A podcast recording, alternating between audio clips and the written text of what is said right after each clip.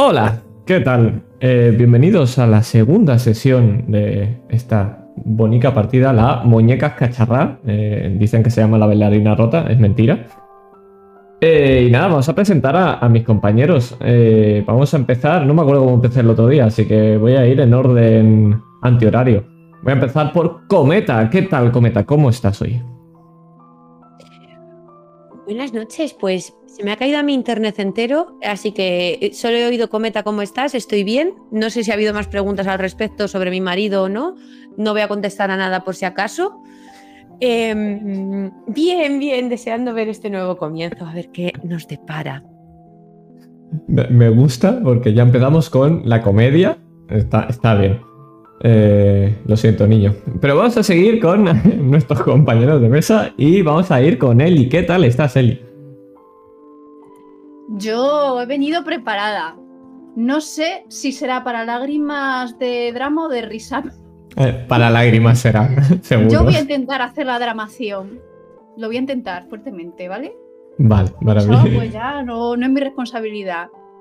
maravilloso nos hemos reído un buen rato. Vamos a intentar no reírnos durante la partida. No va a ocurrir. Yo ya lo siento, pero que lo sepáis. Y nada, vamos a ir con nuestro querido eh, Sergio. ¿Qué tal? ¿Cómo estás? Eh, bien. Sorprendentemente, soy el que menos jocoso está dentro de, esta mesa. y, espero que así se mantenga porque igual me da algún ramalazo como siempre, pero me controlaré. Yo solo quiero decir que si tienes curiosidad por cómo va a ir la sesión. Lo siento, tengo que hacer. El chiste es un chiste que quien lo pille va a ir al infierno. Eh, bien, ya, está, ya me le he quitado de encima. Pero estará con nosotros, o sea que se va a reír. Eh, querido Master, ya lo siento. ¿Cómo estás? Hola, buenas noches. Yo solo espero que Sergio eh, controle su pito. Yo, eh, todas las sesiones que juegue con Sergio, voy a decirlo. Quiero que controle su pito. Porque está juguetón. Está juguetón. Bueno, mm, solo tengo un portátil esta vez. Así que. Mm, yo, creo que es arma suficiente. In memoriam. Y nada, yo voy a hacer de John. cambiarte eh, a Jonah. Eh, voy a decir que he cambiado la voz a propósito. Soy actor de método. En la anterior era un cani con carajillos. Esta vez eh, me apellido Corman. Entonces, quien lo conozca sabe que tengo que tener una voz sensual. Entonces, he cambiado la voz ahora. Luego pondré esta voz un poco más así misteriosa y ya. Y nada, y pues cuando tú quieras, señor Master. No sé, ¿quieres decir algo más? Eh, sí, vamos a decir a qué vamos a jugar. Vamos a jugar a la muñeca escacharrá.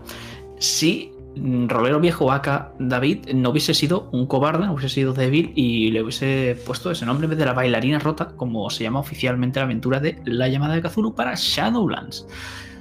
Que nosotros, por cierto, la vamos a jugar con ratas en las paredes de The Hills Press.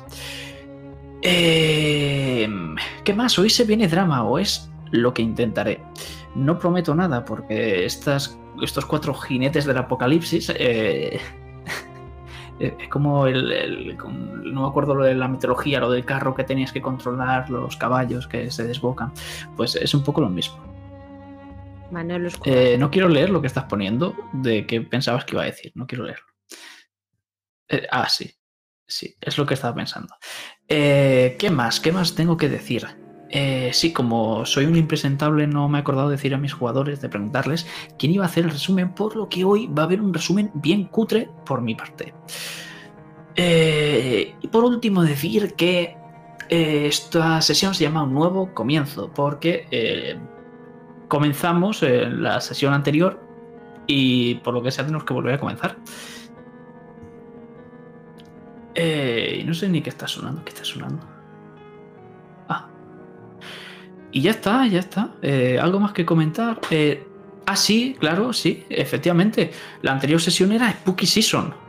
Y todos sabemos que cuando acaba la Spooky Season, empieza la Navidad. O sea que ahora vamos a tener a la María Carey, o como se llame, está sonando eh, continuamente. iba a decir, el malo final de María Carey, ¿esa es la sombra? Sí. Sí es. Eso es el verdadero terror. Y, y ya no hay casas encantadas. Ahora van a estar. eh, la Galway House va a estar decorada con el palito este de, de, de chuches Pero que es junio. y con calcetines. Pero que es Eso, junio, no me jodas. Da igual. Navidad en junio. Y, y es una pena que, que nuestro querido John haya dejado el alcohol, haya dejado de beber carajillos, porque podría hacer de Papá Noel politoxicómano.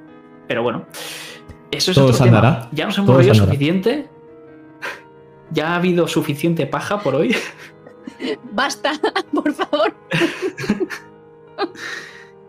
No tenemos intro, por lo que no puedo decir mi mítica frase. Por lo que vamos a empezar, si os parece.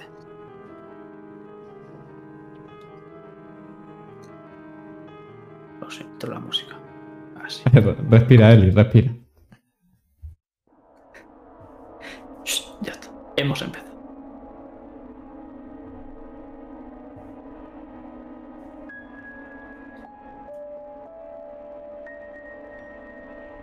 Un Mustang va corriendo, cada vez acelerando y acelerando, acelerando cada vez más y más por una carretera solitaria en la que vemos cuatro personas que van discutiendo entre ellas y una se queda un poco más apartada, la novia de uno de ellos se van creando vínculos y se van rompiendo otros hasta que llegamos a esa casa, esa supuesta casa encantada, Galway House. Vemos cuando entramos ese letrero que pone 23 de junio de 2010. Entran y hacen lo que unos adolescentes gilipollas y con las hormonas bastante revueltas harían con alcohol y drogas, el capullo. Lo típico también de explorar la típica casa encantada, eh, recrear esa supuesta historia de lo que podría haber llegado a ocurrir. Y entonces pasa algo. Empiezan a separarse y todos sabemos lo que pasa en las pelis de miedo cuando se separan los protagonistas. Y es que vemos algo muy desagradable, es algo fugaz, como una sombra aparece en el cobertizo y encierra a nuestros queridos eh, North y él mientras se acerca a, a Galway House y entra y posee, por así decirlo, algo extraño a, a Michael. Y este aprovecha para abusar de, de Dakota, su novia. Mientras tanto, Lisa, la hermana de Michael, es ocultada de esta sombra por algo. Es una niña rubia con un tutú. Y cuando le dice que escape, pues desgraciadamente no consigue escapar y este, esta sombra la atormenta. Y le dice cosas bastante desagradables también. Y lo que vemos ahora es como estamos encima, justo sobre esas escaleras en la parte alta, donde está Lisa Whitman. Y justo debajo, bajando esta sombra, empiezan a acercarse desde abajo tanto North como él para intentar ayudar a Lisa. Pero al final acaba con North apuñalando en el cuello a él y acto seguido suicidándose con su propia navaja.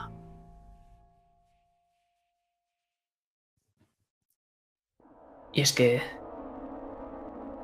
como os dije, el 23 de junio de 2010 iba a ser un día inolvidable.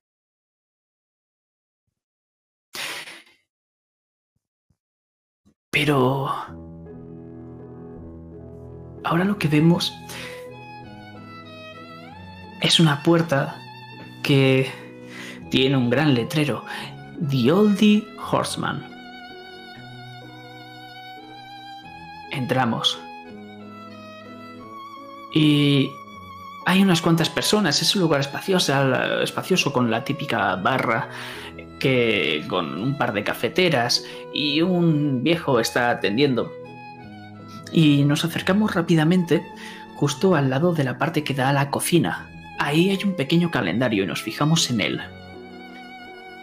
18 de junio de 2020, 10 años después. Y lo que vamos a ver es a este viejo. Es un tipo con cuatro pelos en la cabeza y con el típico delantal. Estamos en un café pub. Es una mezcla un poco extraña, pero más extraño es el viejo Charlie, que lo vemos ahora mismo en esa plaquita, Charlie.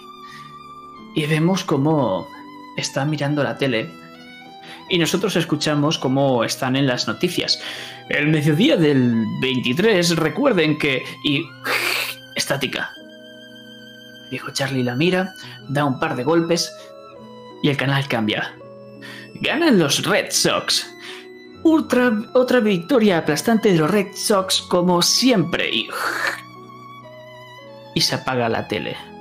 El viejo Charlie la mira, da otros otro par de golpes y no se enciende. El tipo coge su delantal, se pasa las manos.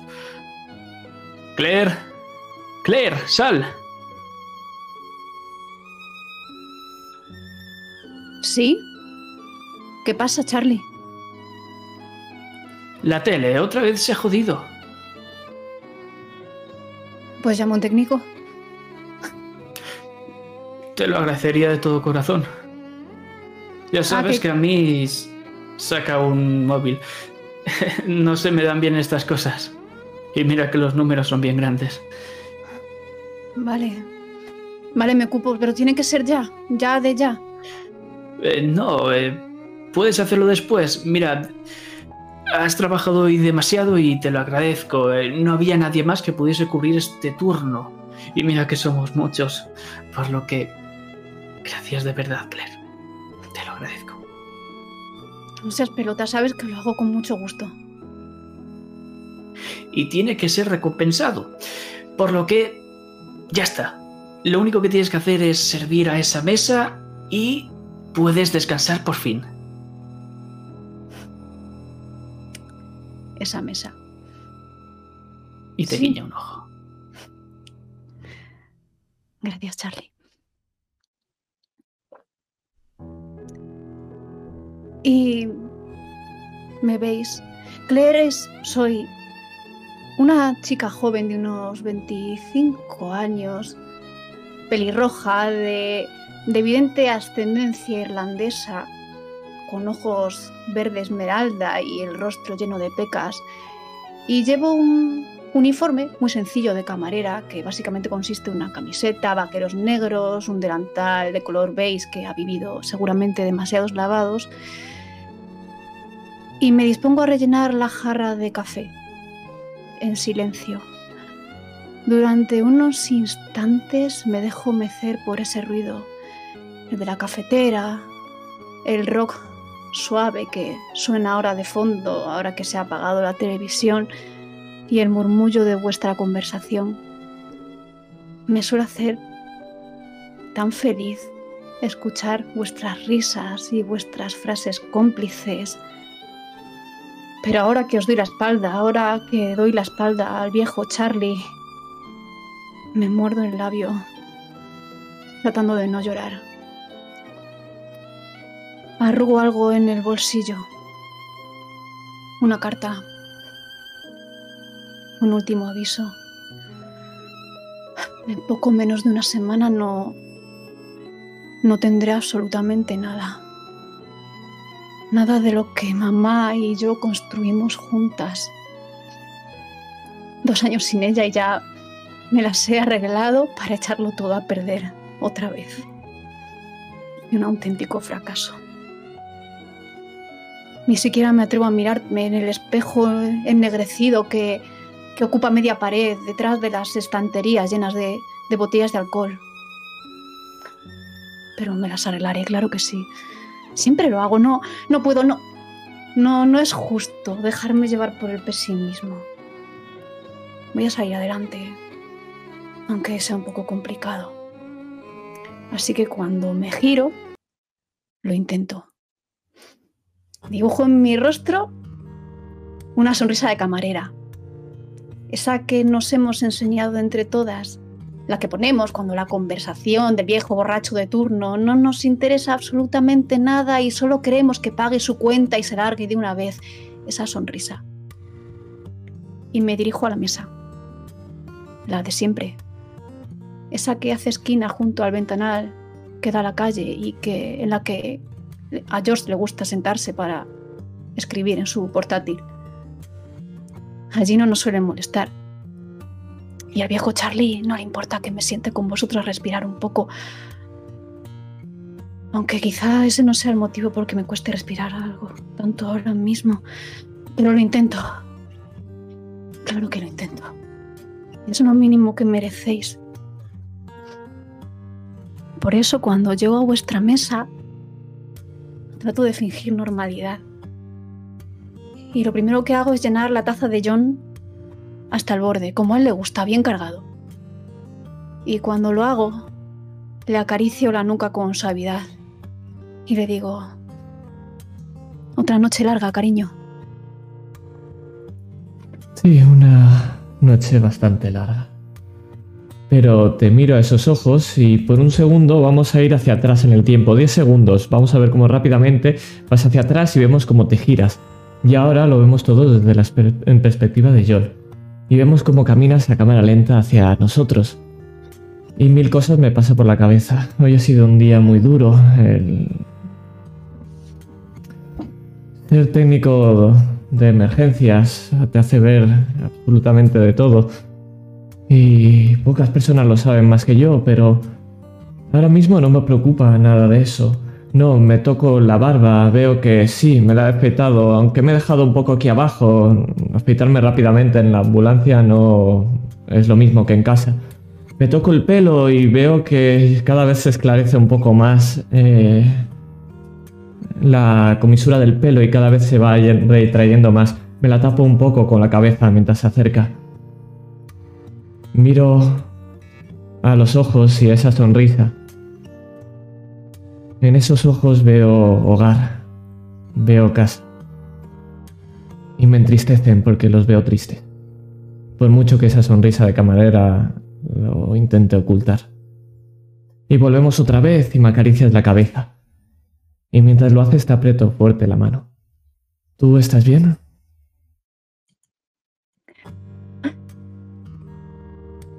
Una noche larga. Eh.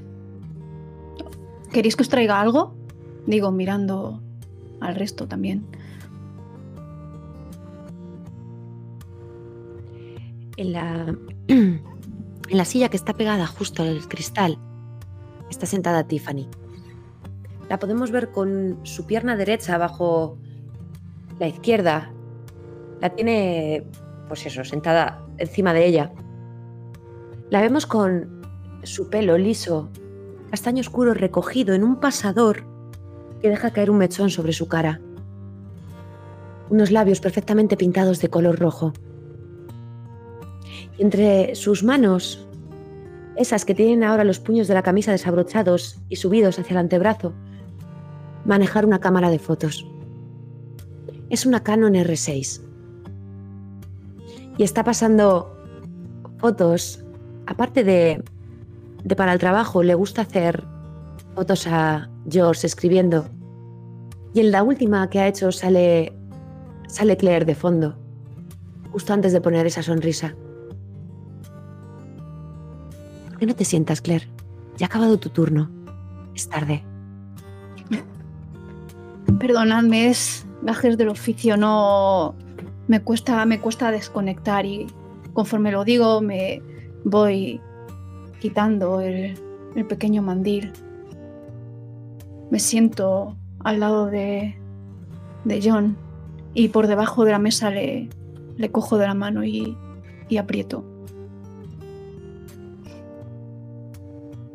Te devuelvo ese apretón y es más, que cojo y te abrazo hacia mí, rodeándote con el, con el brazo por encima del hombro.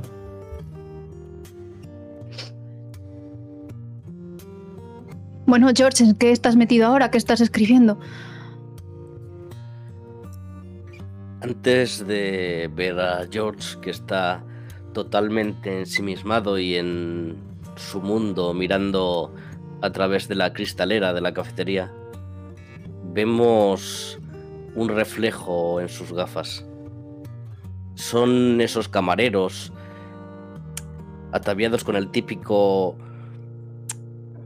el típico traje que llevan en los restaurantes italianos, porque sí, North End, eh, que está en el centro de Boston, está lleno de restaurantes italianos.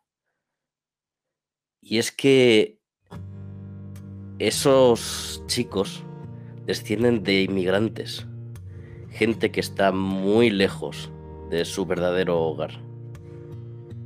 Y se siente identificado con ellos también vino aquí buscando una mejor oportunidad con su familia. Y volviendo a la otra parte de sus gafas, a él, esas gafas se sostienen sobre una gran nariz achatada. Una nariz de un hombre afroamericano de unos treinta y tantos, corpulento, y que... ¿Qué diablos? ¿Por qué va con jersey de cuello alto si estamos en pleno junio? Vemos como las gotas de sudor caen por su frente. Y nos fijamos en el que en su treintena ya empieza a esclarecerle el pelo. Y es ahí cuando vuelve. Eh, Perdón. Eh, ¿En qué andas metido? Estabas en otra parte. Em, sí, es. Es mi actividad favorita. Me he metido de. ¿A, qué te refieres? Escribiendo, estás escribiendo ahora mismo en tu mente, segurísimo. Estás poniendo esa mirada perdida que pones cuando estás dándole, dándole vueltas a una idea? Em, sí, eh, quería escribir algo sobre el hogar. Y Tiffany te sonríe. Notas como por debajo de la mesa te da un pequeño toquecito con el pie. Hace un gesto con la cabeza. Perdona, Claire, yo no quería. No, no pasa nada. En realidad es. Es bastante paradójico que. que lo menciones y bueno. Miro a John de reojo, sabiendo perfectamente que, que lo sabe. Claro que lo sabe, me conoce desde hace años. No. ¿Para qué esconderlo más? Saco de, del bolsillo del pantalón una carta arrugada la pongo. Y cuando la pones en, la, mesa, y rompe en la escena una persona peculiar. Es un tipo ancho de espaldas, con algo de barriga, debe tener unos 50 años y tiene bastantes canas, bastante frondosas. El tipo va vestido completamente trajeado y lleva un sombrero, parece que lo hayan sacado de los años 30 o 40. Y el tipo se quita el sombrero, se limpia la sudor, porque recordemos que hace un calor abismal en junio. Y el tipo se acerca a la barra y empieza a hablar con Charlie mientras le pide una cerveza.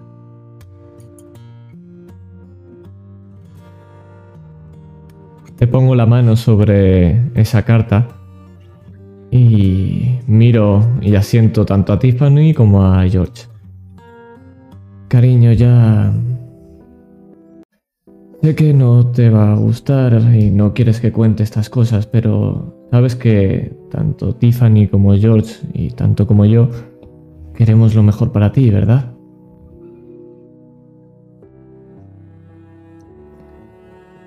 De hecho... Sí, lo sé. De hecho, queríamos quedar aquí los tres para hablar contigo sobre esto y ves como aprieta un poquito más tu mano encima de, la carta. Recorro la mirada por cada uno de vosotros en silencio. ¿Es esto una intervención? Simplemente unos amigos que te quieren ayudar. Sabes que No tienes que hacer esto sola.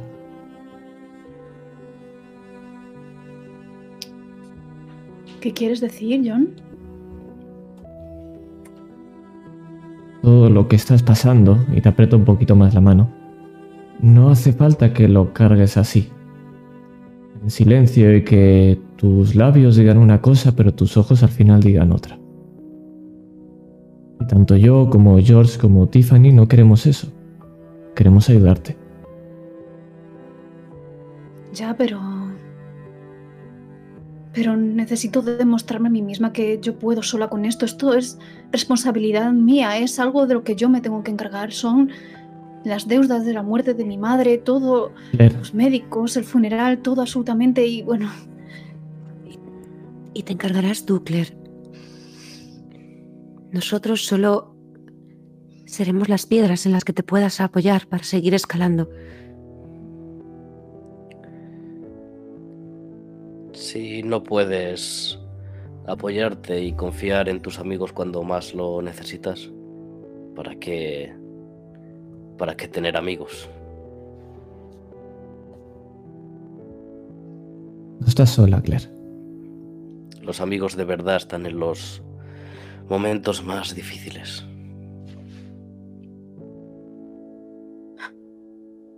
Solamente necesitamos que te dejes ayudar un poco. Hasta donde tú puedas o quieras. Pero por favor, déjanos ayudar. ya es demasiado tarde. Me echan de casa en menos de una semana. Y no podemos hacer nada. El banco ha sido claro. Ahora mismo sería imposible cargar con esa deuda. Me han embargado y bueno, la casa en la que he vivido media vida con mi madre desaparecerá. Es un buen tema sobre el que escribir, George. Pero el banco, ¿qué hará con esa casa? ¿La sacará a no. subasta? Podemos... George, nosotros habíamos pensado en invertir. Podemos... Podemos recomprarla nosotros. Ya nos la irás pagando. La deuda con nosotros en vez de con el banco. Es difícil sí. perder un hogar. Sí. Pero no me podría perdonar esto jamás. Supongo que es parte del orgullo irlandés. Esta necesidad de demostrarme a mí misma las cosas. Bueno, pues yo te voy a hablar del orgullo vietnamita. Si es que eso existe. Frunce el ceño confundida como diciendo que acabo de, de decir. Cuando mis padres tuvieron que, que abandonar Vietnam, si no hubiese sido por la gente que les refugió aquí, en Boston, yo ni siquiera estaría aquí. Siempre hay gente que puede ayudar, Claire. Y no hace falta que sean amigos. Siempre hay alguien dispuesto a tender la mano. Igual que ayudas tú a todas las personas que pasan por aquí cada día con sus problemas y con esa sonrisa que les brindas, a pesar del día de mierda que tú hayas tenido, les ayudas. Solamente deja que la vida te devuelva un poco de lo que tú das. Es que, ¿sabéis? No dejo de darle vueltas. Y si es el destino que me obliga a desembarazarme de esa casa, a empezar desde cero, a aprovechar esto como una oportunidad de, de arrancar de mí los recuerdos de esa casa que no son todos buenos. En esa casa hemos vivido mi madre y yo momentos terribles. Y si es una manera de reconvertirme, de... no lo sé. De expiar pecados. Estoy diciendo tonterías, ¿verdad? Para nada. Como diría cualquier dramaturgo de tres al cuarto, escucha tu corazón. Claire, sabes que... Bueno, yo no he tenido la suerte de tener un hogar, una familia, una madre. Pero lo que he podido aprender tras todos estos años, que son un par más que tú, tan solo un par, es que al final el hogar no es un lugar, una casa, un sitio estable. El hogar puede ser una mirada, puede ser una sonrisa. Y eso al final es todo lo que necesitas. O al menos es todo lo que yo necesito.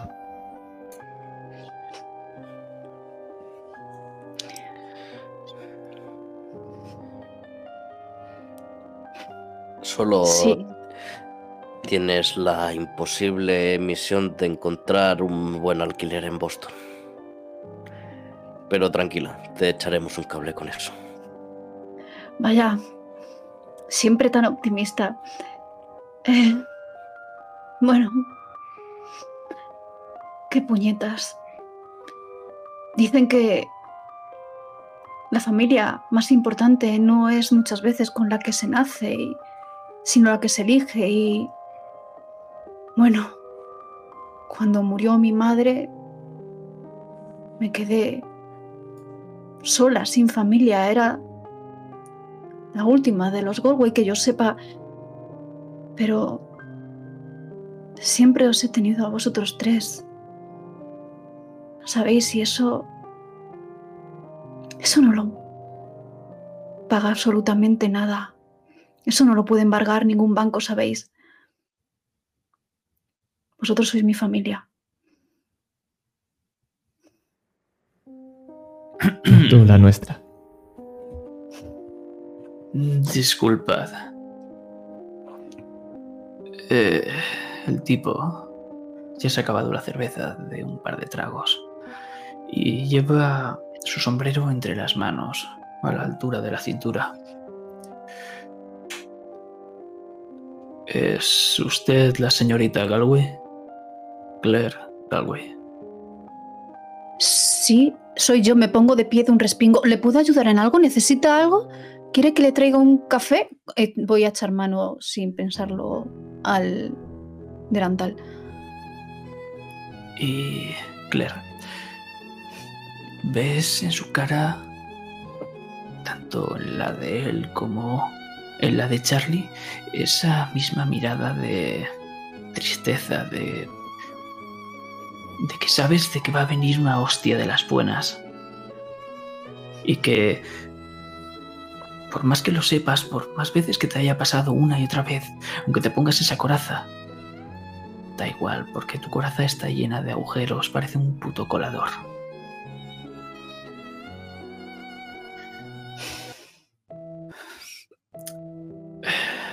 No será mejor que se siente, señorita Galway.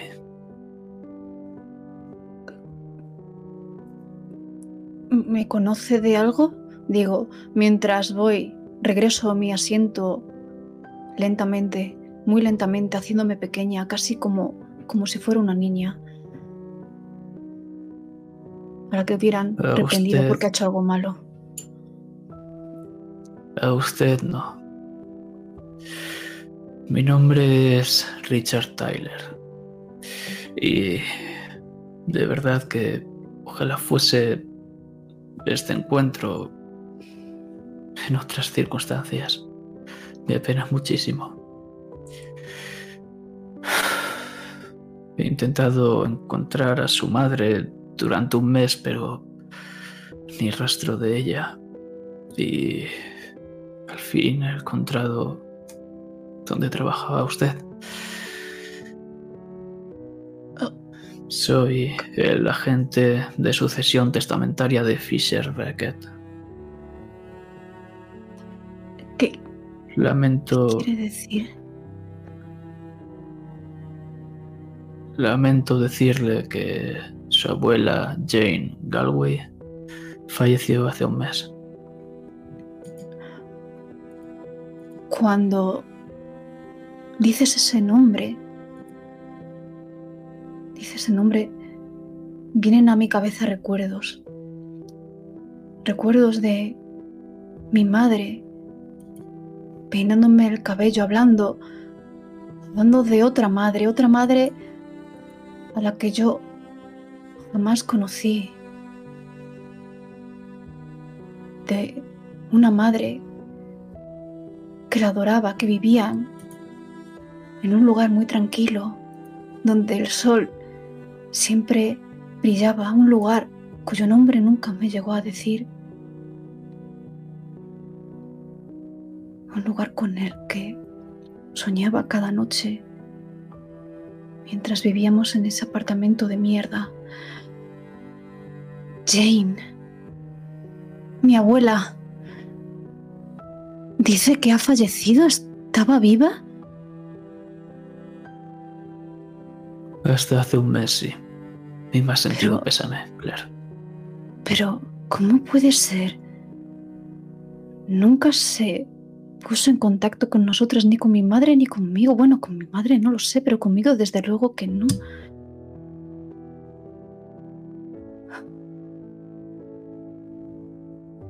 Ojalá pudiese darle más información, pero solo estoy aquí para... Y se saca una tarjeta del bolsillo. Para decirle que mañana la espero a las 8 de la mañana en mi oficina. Tenemos que tratar asuntos cojo en las manos y lo miro, sin entender.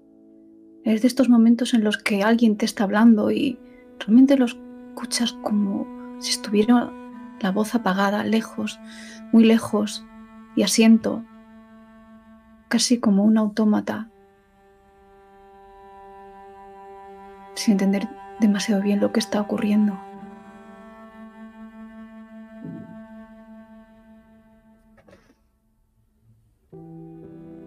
Por supuesto, si puede notificarle a su madre Odette que venga, le estaré eternamente agradecido. Oh, sobre eso. Eh, verá, señor. ¿Cómo me ha dicho Fisher? No, Richard. Richard Tyler. Tyler.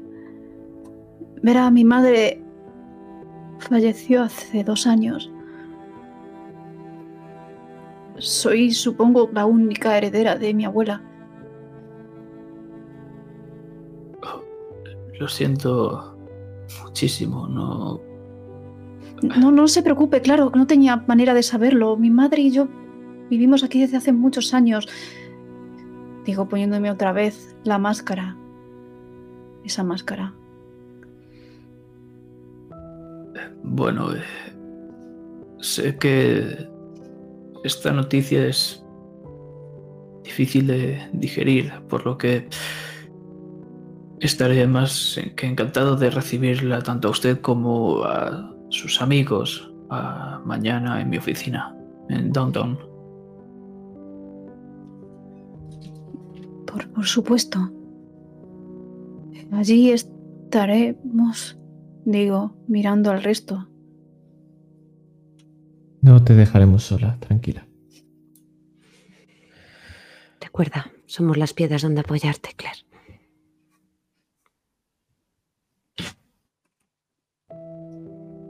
El tipo agacha la cabeza y se va sin despedirse.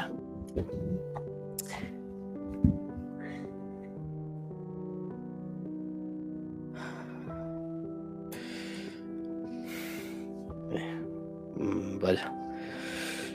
Lamento tu pérdida.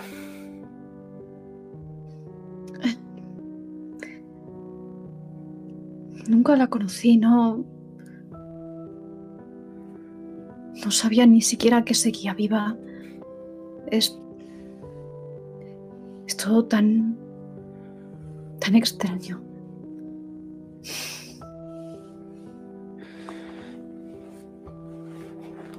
Bueno, no podemos hacer nada hasta mañana a ver qué es lo que ocurre con tu abuela. Pero ocurra lo que ocurra, recuerda, aquí estamos. No me quiero poner pesado. Y Lo ahora, sé, qui- lo sé.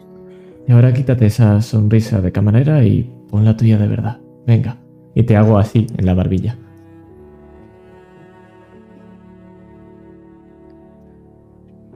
Y mi sonrisa de verdad es melancólica.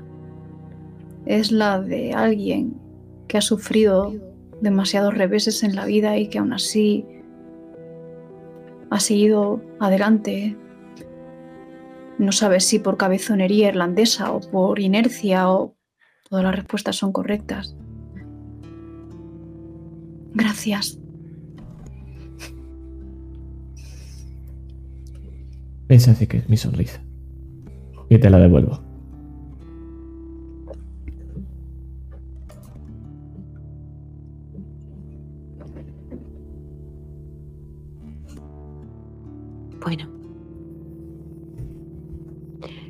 Mañana tienes una cita importante, Claire.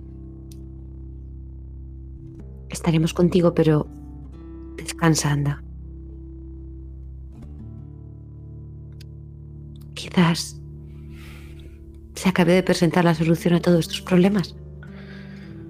Imagínate que tu abuela te deja una, una mansión en herencia y no lo sabes. Pues ahora que lo dices, mi madre siempre comentó, como hablaba de una casa en el campo, en un pueblecito, que ella quedó a cargo de esa mansión cuando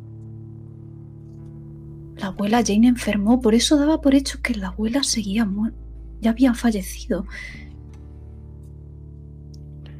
Pero no será una mansión, será una cita, como mucho, en mitad de, de la nada. Quizá Se lo podrás primer prestar a. George para que se inspire. Em, claro, y además de eso, ¿dónde está el hogar si no es donde tu corazón lo está? Eso lo ha sacado de algún libro seguro. No es mío. Pero no es, no es suyo. Te asiento y, y me río entre dientes. Gracias por la aclaración, Tiff. Oh, Podrás, venga ya. podrás hacer un hogar de, de cualquier casa, Claire. Eso espero.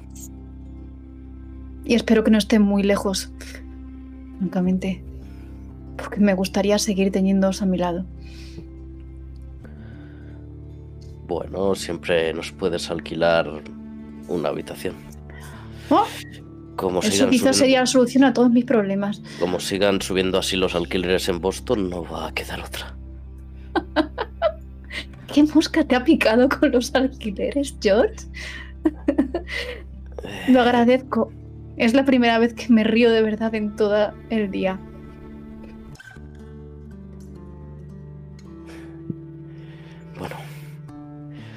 Eh, Tiff, nos vamos a casa. Sí. Es tarde y veis cómo empieza a recoger su cámara, todo lo que tenía encima de la mesa, porque ha hecho una última foto esta noche a ese tipo antes de salir por la puerta con ese sombrero de perfil agarrando justo del pomo. Y tengo aquí un gato que me está tocando las narices, perdón. No me deja ni concentrar. Echad al gato de la cafetería. Vámonos, George. Eh, hay que darle de comer a Wifi. Em, sí. O atacará con la furia de la bestia que es. Nos Y vemos antes- mañana. antes de que degenere más esta escena. ¿Hacemos un salto de tiempo a mañana o queréis hacer algo más?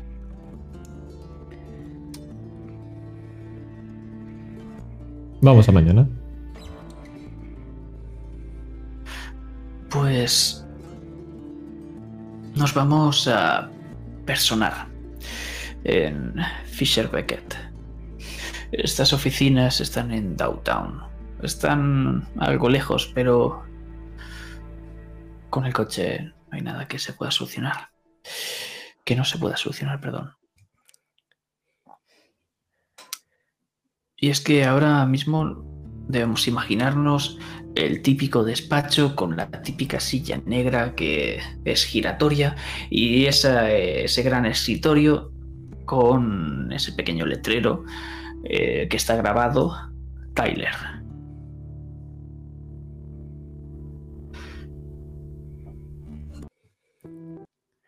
Son las 8 de la mañana.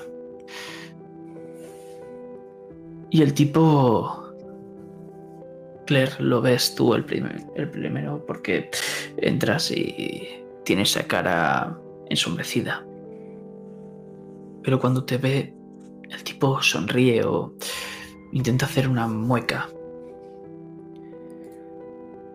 Buenos días. Buenos días. Eh, intento que no se note mi nerviosismo. He dado muchas vueltas esta noche en la cama. Y conforme subía los peldaños de la oficina, intentaba convencerme a mí misma de que todo estaba bien, de que todo iba a ir bien. Pero entonces, ¿por qué el corazón está a punto de salírseme por la boca? Como si estuviera a punto de personarme en un examen muy importante. Y vuelvo a sentirme otra vez tan pequeña. En ese despacho tan grande. Y avanzo, extendiendo la mano. Me he dado cuenta de que ni siquiera le saludé anoche adecuadamente al señor Tyler. Se la extiendo. Y no solo esto es todos estos pensamientos, todos estos sucesos los que te están inquietando. Puede ser porque ahora mismo el tipo, mientras hace un ademán para que os sentéis, solo hay tres sillas. Tiffany, Claire y John. Parece que George se está retrasando.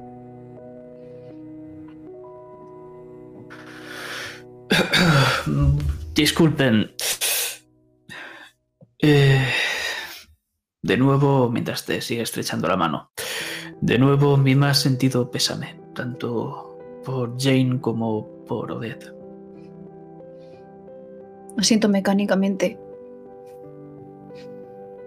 sin sentir nada, ciencia cierta. Eh, básicamente estoy aquí para informarle de su herencia y porque debe firmar unos papeles para que sea efectuada esta herencia. Y bueno, eh, no se preocupe por el dinero. Está todo pagado. Jane se encargó hace mucho tiempo.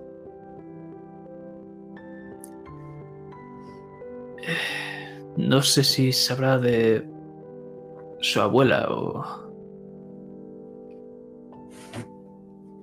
Sé bastante poco. Es de la única de la que habló mi madre. El resto de la familia murió en la guerra o por enfermedad, si mal no recuerdo. Pero no, no tenía contacto con ella, así que no sabría qué decirle, señor Tyler. Bueno, eh, disculpe. Eh, bueno, se frota las manos, empiezan a sudarle.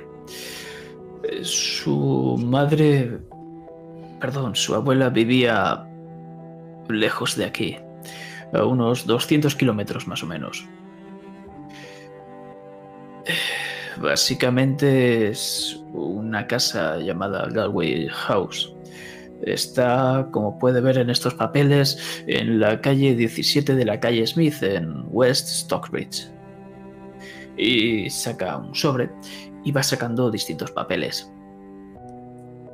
Es usted, cuando firme, claro está, propietaria de todo lo que contenga una casa de dos plantas, un cobertizo, también de dos plantas y todo lo que se haya construido o contenga. Y este es el papel para que firme. Y va sacando un gran montón de papeles y te los va pasando de uno en uno. Esta será la copia que certifique que es usted propietaria de Galway House. Esta de aquí es una copia de la herencia firmada tanto por su abuela como por su tutor legal, Randall Brennan. Y ves que el tipo se calla durante unos segundos y se te queda mirando. Si voy demasiado rápido, si tiene alguna duda, interrúmpame. Dudo que me sienta menos abrumada porque hable más lento, señor Tyler. La verdad es que todo lo que me está diciendo me, me viene muy de, de nuevas, así que bueno. Quizá tenga cosas que preguntarle cuando terminemos, pero, pero prosiga, prosiga.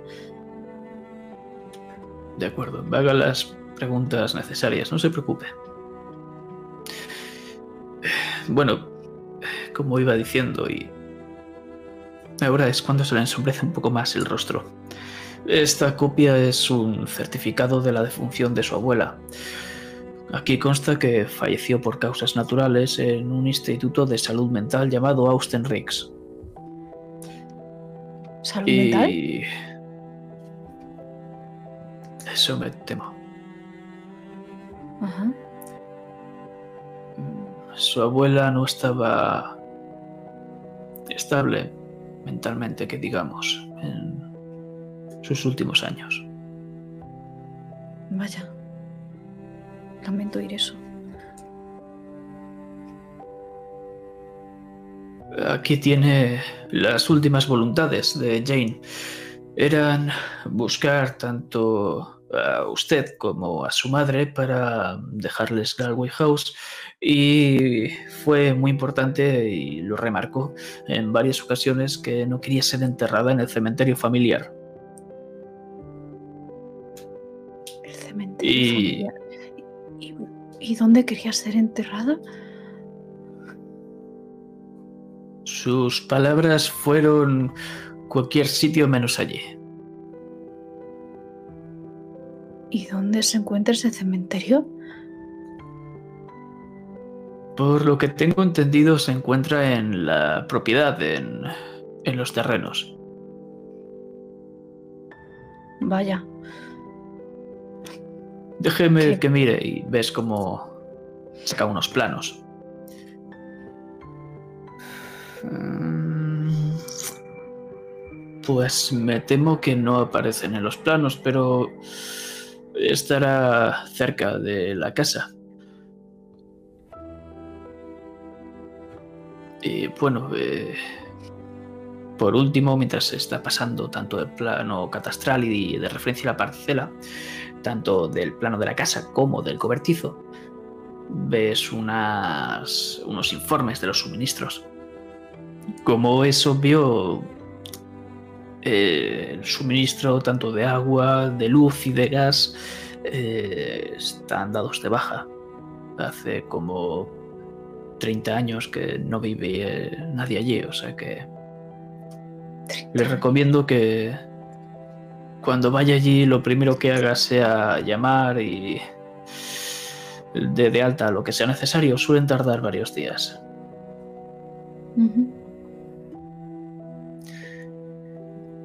¿Tiene alguna pregunta? Eh, Discúlpenme, señor Tyler, a ver si lo he entendido bien.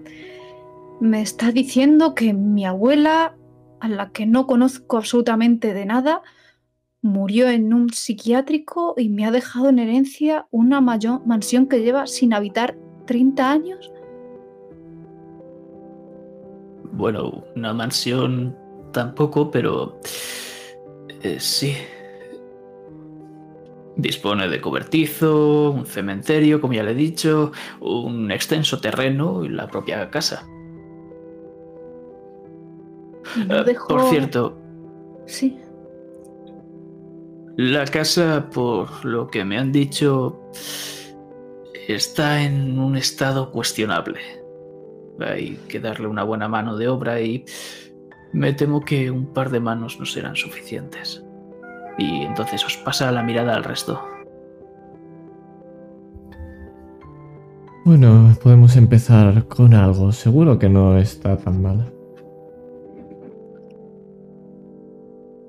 Y no dejó mi abuela absolutamente nada escrito para mi madre y para mí, alguna nota, algo.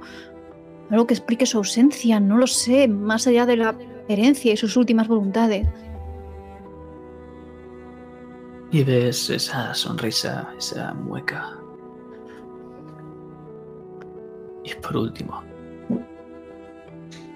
las últimas palabras de su abuela. Entonces saca un sobre con el sello todavía, con una G, sin abrir.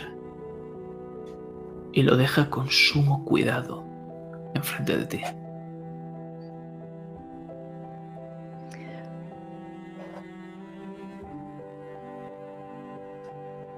Os miro, John y Tiffany. ¿No veis el miedo en mi cara? Miedo a lo desconocido. Ponga lo que ponga, estamos aquí. Recuérdalo. Me imagino tu mano temblorosa, Claire, intentando acercarse al sobre, todavía quieta en la mesa, pero sin parar de temblar. Y notas la mano de Tiffany encima de la tuya. Recuerda que no estás sola.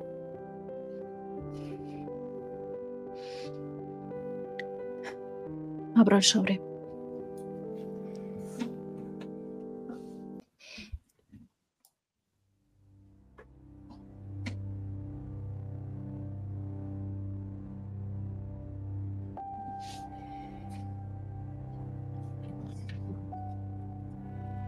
Queridas niñas mías, espero que la vida te haya tratado bien, Odette. Me enteré de que eras una buena mujer y que tuviste una hija. Me alegro por ti. Espero que Claire y tú seáis muy felices en estos momentos y en adelante. Lamento no haber podido mantener el contacto con vosotras. Mi situación no me lo ha permitido y mis fuerzas se me han ido escapando con el paso de los años hasta convertirme en una anciana que confunde su pasado con su presente.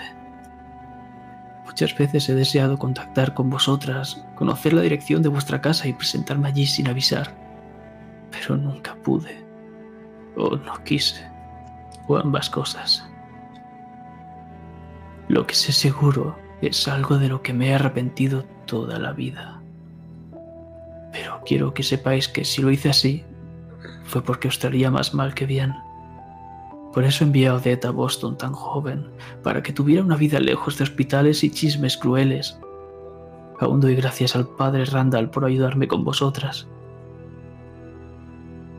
En estos momentos en los que la debilidad me avisa de que me apago definitivamente, saco los pocos instantes de lucidez que me quedan para escribiros estas líneas. No queda nadie aquí. Así que os dejo la casa que nuestra familia ha conservado durante generaciones. Vio nuestra gloria y nuestra caída. Tuve que reformarla cuando la heredé hace años y creo que está en buen estado. Quiero que prestes atención a mis próximas palabras.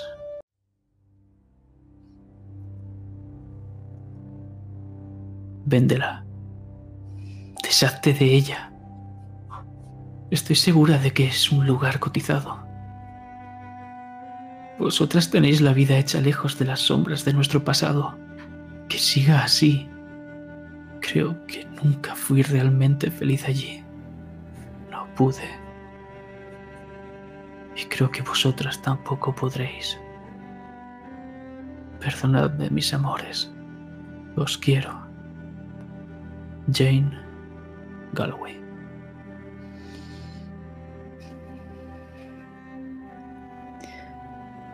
Y entonces ocurre. Las lágrimas que no me permití llorar en el funeral de mi madre, las lágrimas que no lloré agarrada a su mano fría en aquella cama de hospital. Las lágrimas que no fui capaz de llorar cuando recibí aquel primer aviso del banco avisándome de que pronto perdería la casa en la que me crié. Esas lágrimas afloran ahora.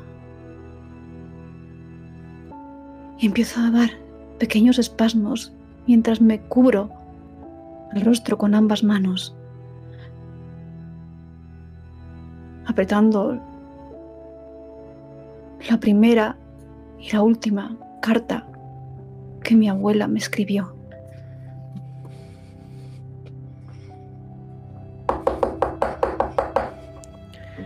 Escuchas como alguien toca la puerta y abre de inmediato, sin pedir permiso ni nada. Y es George que viene sudando. Aún así con su jersey de cuello alto. Me he perdido algo. Oh, vaya. George, siéntate. Em, lo lamento, el viejo. El Aya estaba algo enfermo y bueno, ya. Ya sabes cómo son mis padres. Luego te contamos. Nada. Y, y ves cómo te. Te asiento a una silla que hay a mi lado.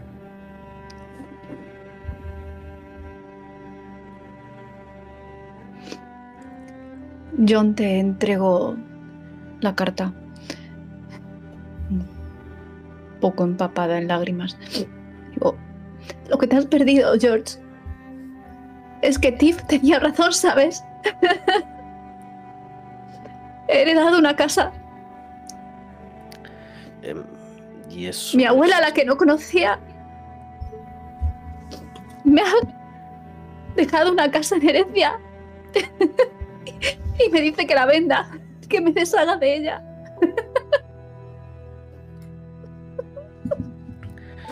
¿Y por qué? ¿Por qué eso es así? No tengo ni idea. Bueno, antes de decidir nada, podemos ir a verla a todos. Yo tengo un par de días libres. Vayamos, Claire. A lo mejor te lo dice igual que ayer decías tú que querías deshacerte de la casa donde viviste con tu madre porque había demasiados recuerdos, pero que ella no guardase una grata experiencia de vivir allí no. No quiere decir que tú no.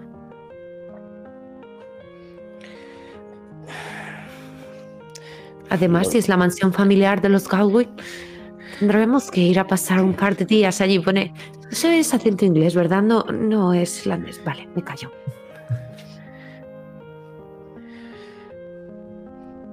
Mm, Desde luego que suena a presagio terrible. No te voy a mentir, pero Tú y con tus historias. La vida al Ahora- final no es como tus libros. Los libros solo son un reflejo de la realidad. Aunque la realidad siempre supera los libros, eso siempre se ha dicho. Bueno, podrás contar nuestra excursión a la casa si quieres.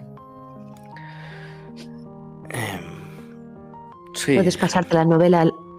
Puedes pasarte la novela gráfica, cariño, y yo te la ilustro. La mansión. Y espero que contesten todos el apellido de, de Claire a la vez. Galway. em, sí, Galway. Yo lo veo. Bueno, quizás sea un bestseller y esto nos saque de pobres a todos. Me acerco a Claire y la cojo por los hombros dándole así un apretón contra mí. me dejo caer sobre tu hombro. Quizá... ¿Sabéis? Hay tantas preguntas sin responder en esta carta, tantas cosas quizás es buena idea que escribas un libro, George, pero no sobre la casa, sobre la excursión, sino sobre todo esto que se ha quedado sin decir. Y Tiffany podría hacer esas fotos que solo ella sabe hacer, captando el alma de, de la gente. Porque ahora más que nunca tengo tantas ganas de conocer a esta mujer que ha fallecido. Hablar con el padre Randall al que menciona en la carta o incluso ir al psiquiátrico que la amparó durante sus últimos años. No sé si es algo irlandés ser añorar esa tierra en la que no se ha crecido. ¿Cómo es posible que llore por una mujer a la que ni siquiera he conocido? Porque era una mujer que la quería con toda su alma, aunque no la haya visto en su vida. Eh, ¿Usted la conoció, señor señorita, Tyler?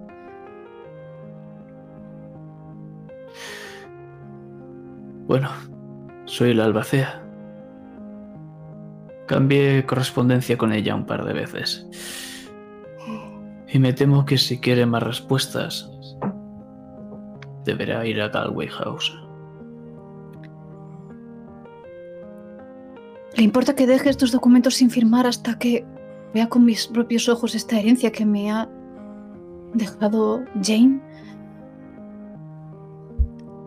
Bueno, puede no firmarlos, pero en teoría sería allanamiento entrar en Galway House, pero Bueno, aparte que no podrá dar de alta los suministros. qué puñetas. Digo, y cojo el polígrafo, la pluma que me haya dejado. Y vuelvo a tomar esa bocanada de aire. Esa que me cuesta respirar y firmo. Claire Galway. la misma G que en la carta. Y el tipo se levanta y te extiende la mano. Si necesita cualquier cosa, lo que sea, este es mi número personal. Llámeme y le resolveré cualquier duda. Se lo agradezco enormemente.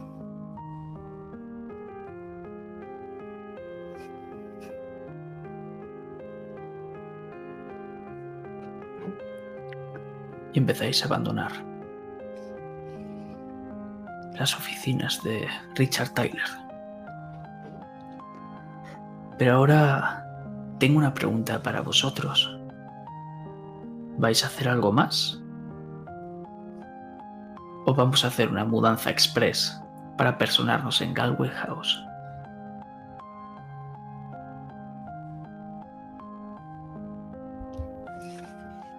Por mi mudanza.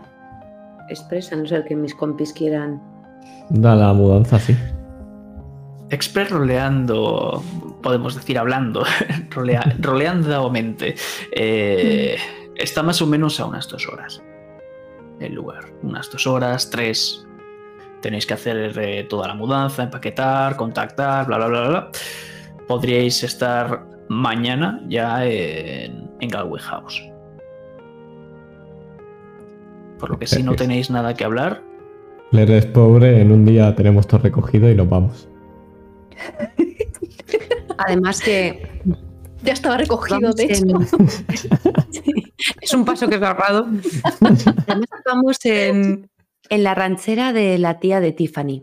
Se la ha pedido prestada, es bastante amplia, tiene un maletero en el que caben de sobra las, las cosas, las pocas cosas que tiene Claire. y lo que llevemos para pasar el fin de semana. Además de caber los cuatro perfectamente en el coche.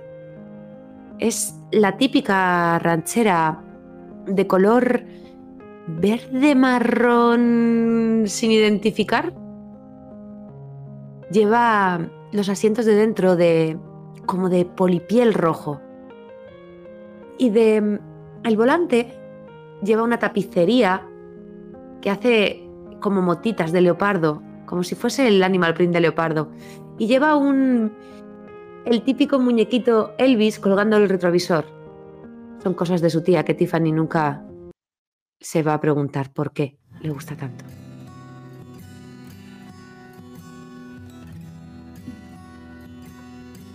Muy buen gusto tu, tu tía, sí.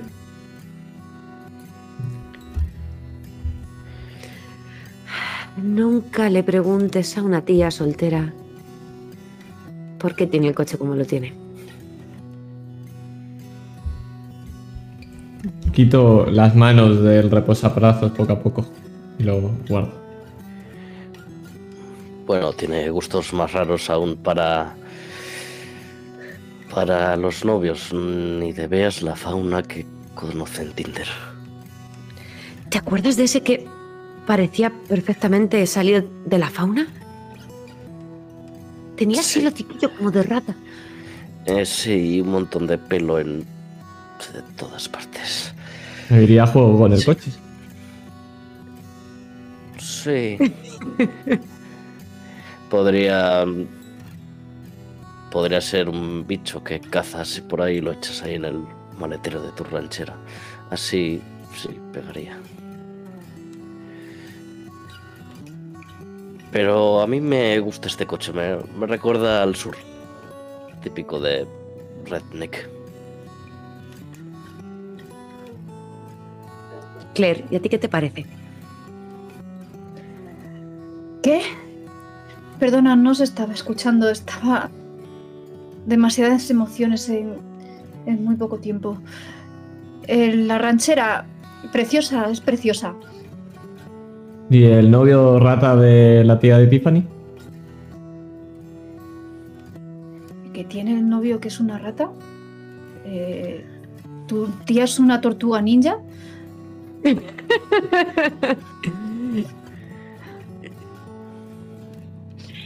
No te preocupes, Claire. Sea como sea esa casa, nunca podrá ser peor que esta herencia que me va a tocar a mí. Es lo único que heredaré de ella. Bueno, decidamos eso cuando lleguemos. Ahora mismo la casa puede ser cualquier cosa. Es como el gato de Schrödinger. A ver, seguro que hay casa. Nada, nos la apañaremos con lo que haya. Bueno, hay un cementerio. ¿No? Otra vez toquecito de, de Tiffany por debajo, bueno, al lado del coche. Bueno, no está marcado, así que vete a saber dónde está. Pero Espero que no cerca de la casa. Dios, que. que corte. No, en serio. Gracias por venir. De verdad que no teníais ninguna obligación en hacer esto.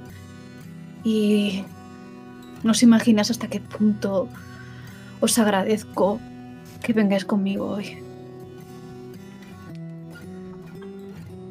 Como perderse la inauguración de la casa Gelfos o, o- o reinauguración. Vaya. Sí, Además puede ser una buena noticia. por fin. La verdad es que ya iba siendo hora de recibir una buena noticia. Por descontado.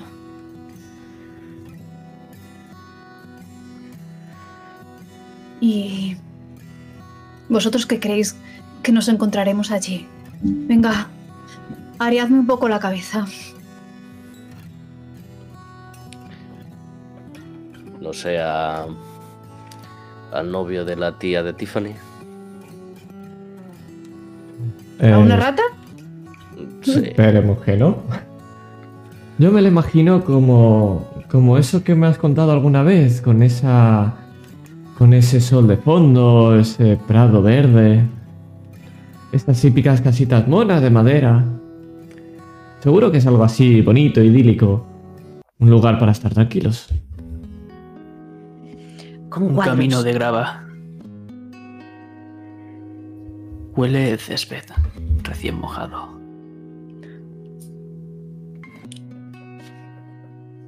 Esa grava está un poco embarrada. Vemos cómo lleváis lo justo y vais caminando.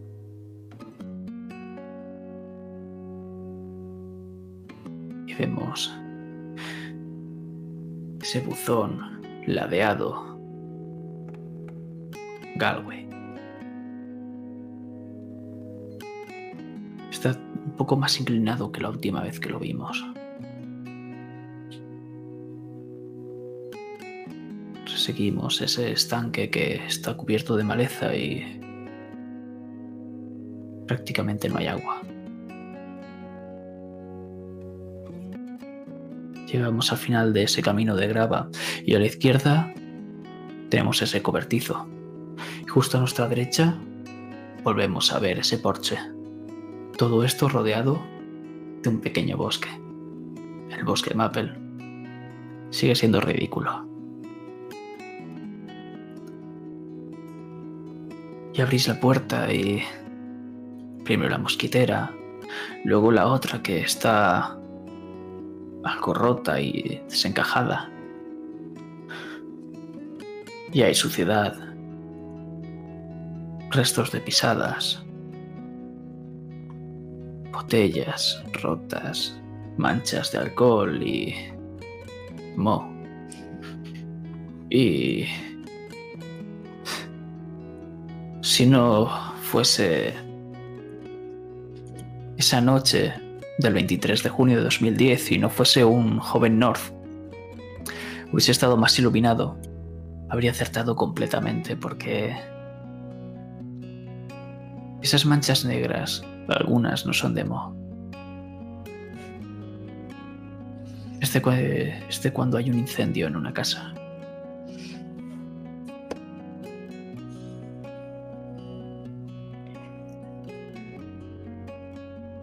Es un lugar maloliente, es un lugar viejo, que parece que se va a caer a cachos y que cuando vayas a subir esos escalones, esos escalones donde ocurrió esa desgracia, se vayan a romper. Pero es un lugar acogedor, a pesar de que en ese dormitorio aún queden los restos de esa cinta policial.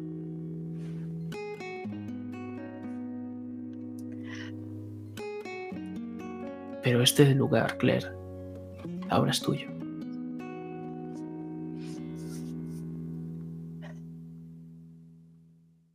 Me quedo quieta en el en la entrada, mirando a mi alrededor, preguntándome cómo sería la vida aquí cuando la abuela y mamá vivían en ella. Y sonrío. Bueno, no está tan mal, ¿no? No, para nada. Mm, La verdad es que parece que tiene bastante historia. Te miro a George y te hago como que...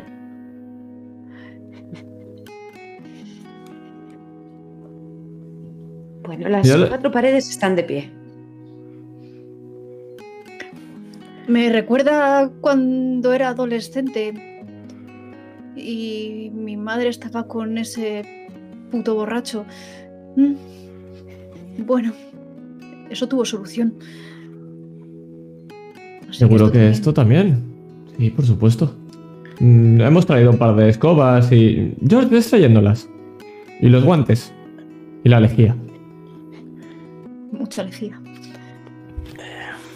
Cantidades industriales, sí.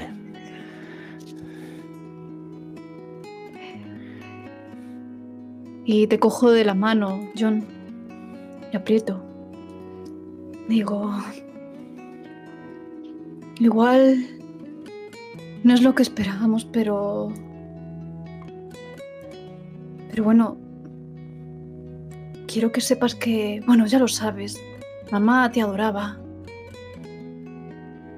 Decía que eras el primer hombre decente que pisaba nuestra casa y... Seguro que a ella le habría gustado también dejarte esta casa.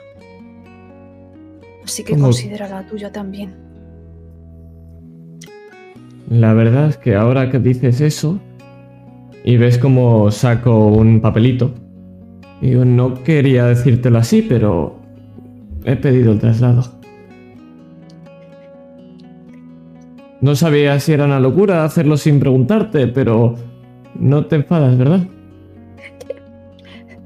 John Corman, estás como una puta cabra. Digo, y te beso. Te abrazo fuerte. Y estos abrazos sí que se sienten como un hogar. Podría vivir aquí. Siempre que esté Claire, por supuesto.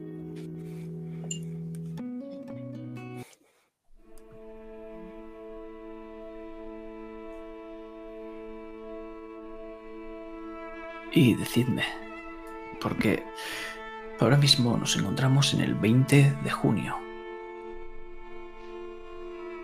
Hoy, después de haber hecho las pertinentes llamadas, sabéis que durante este día de hoy, este día 20 de junio de 2020, vais a tener agua. Mañana o pasado tendréis tanto gas como electricidad. Por lo que no podéis cocinar.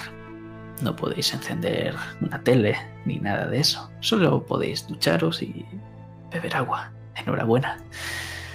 Pero eso no es lo importante. Lo importante es Galway House. Vuestra casa. Y quiero saber qué es lo que habéis tirado y qué habéis puesto nuevo quiero que me digáis cómo es esta nueva Galway House.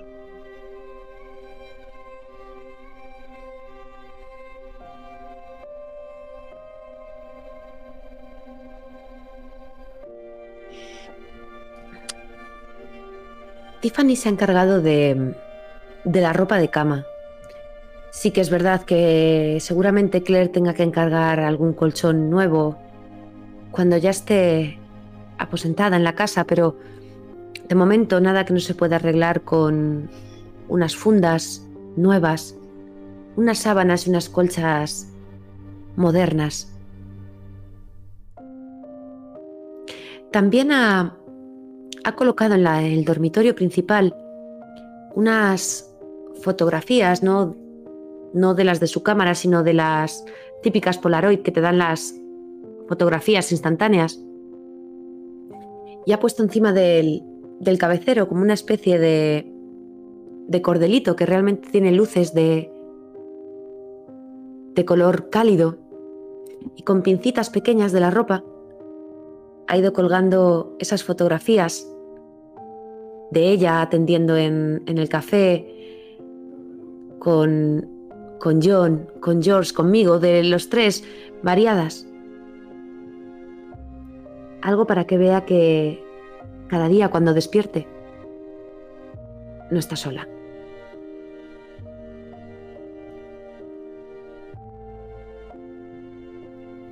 George y yo nos hemos encargado de la parte del comedor. Yo me encargaba más de, de, limpiar y a él que es tan artista le dejó la de dónde tiene que ir cada mueble. Entonces dices que el sofá aquí, ¿por qué? Porque aquí está en perfecto equilibrio con esa pequeña estantería de allí y la mesa principal que está aquí. En perfecto equilibrio. perfecto equilibrio. Tío, ¿no has jugado los Sims? Eh, sí, era el que le pegaba fuego a las cosas. Ah, yo era el que le flipaba hacer casas. Bueno. Bueno, entonces está bien si cuelgo esto aquí. Y ves que justo en la parte del, centro de todo el comedor, encima de una pared donde debería estar eh, ese gran cuadro que hemos tirado que estaba ya roto por todos los lados, coloco eh, dos pequeños sobres y son los que tenía Claire. Uno de ellos se ve la G, bien grande, y la pongo en el medio. Hasta que tengamos un título, creo que está bien tener el recuerdo de ella. ¿Crees que le gustará a Claire?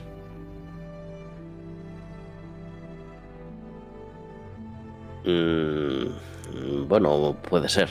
O puede ser que, que no. Es un tema delicado.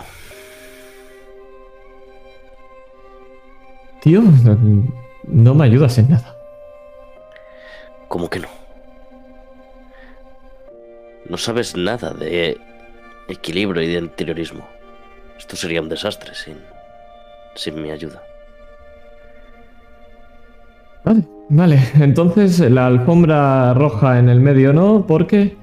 Y seguimos discutiendo y Em, debatiendo. Mira, encárgate tú de la alfombra. Confío en ti.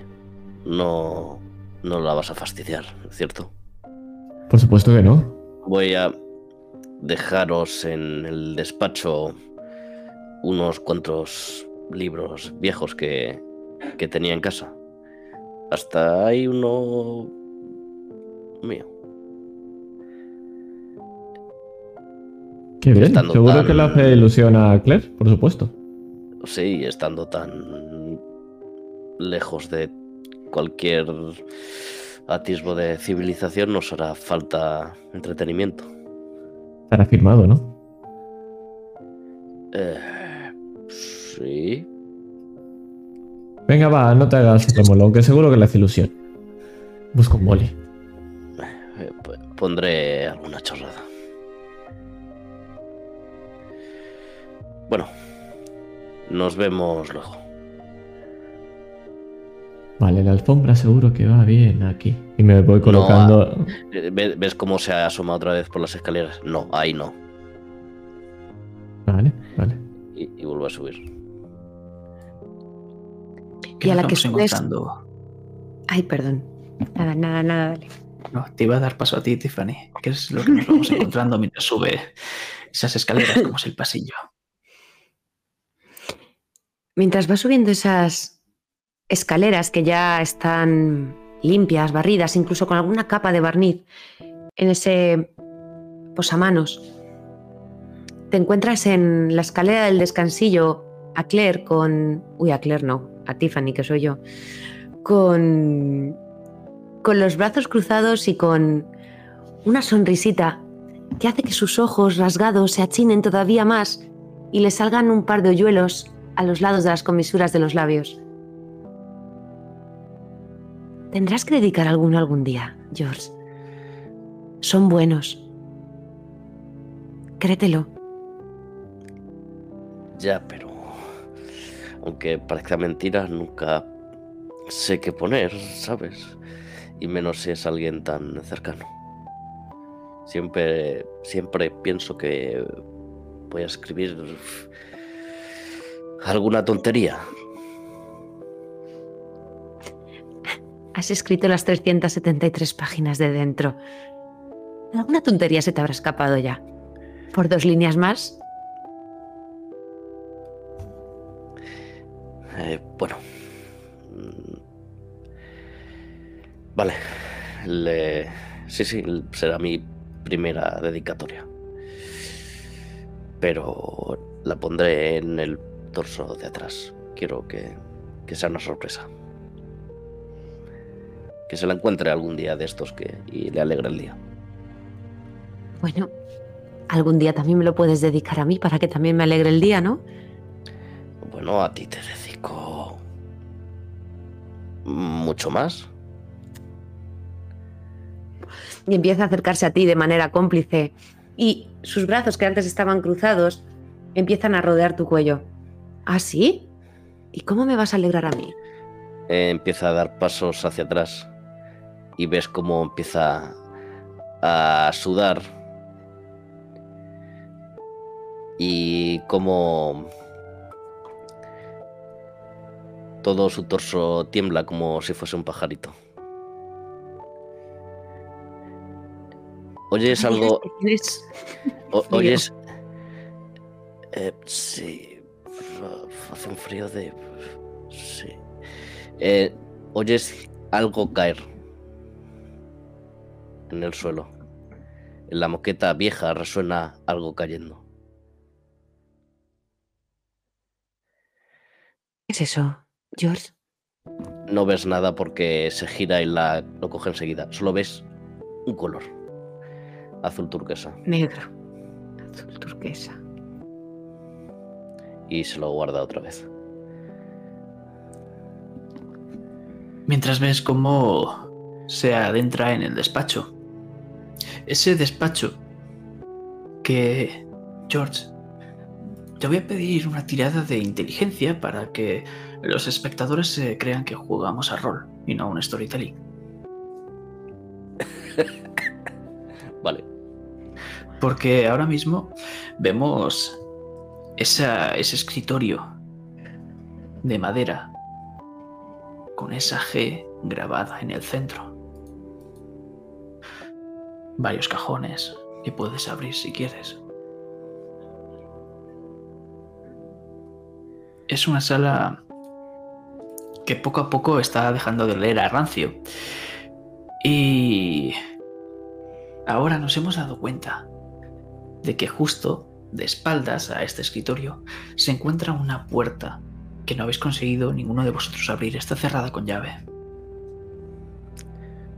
Esto es un fallo.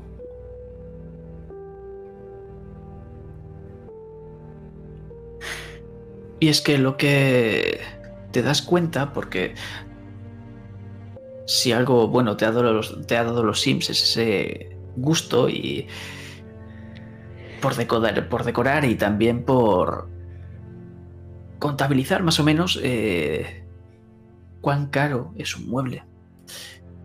Te das cuenta de que esto ha sido un encargo de hace muchos años y que vale mucho dinero. No por nada está grabada esa G en el escritorio. Al igual que hay una G grabada en el dormitorio principal, en ese matrimonio, donde está ahora mismo Claire observando esa G. Igual que la que hizo Jane. E igual que la que hiciste tú,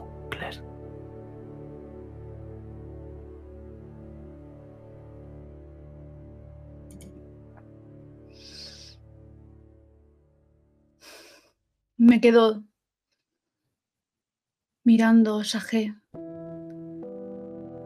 sintiéndome intrusa, sintiendo como si todo esto no me lo mereciera de alguna forma, como si todo esto fuera alienígena, quizá por ese motivo, mientras el resto estaban acondicionando el interior de la casa, yo me he dedicado sobre todo al exterior a retirar esas malas hierbas que no han parado de crecer en torno a la casa. Y he aprovechado un instante de, de soledad para, para plantar algo que traje de casa. Orquídeas. Las flores favoritas de mamá.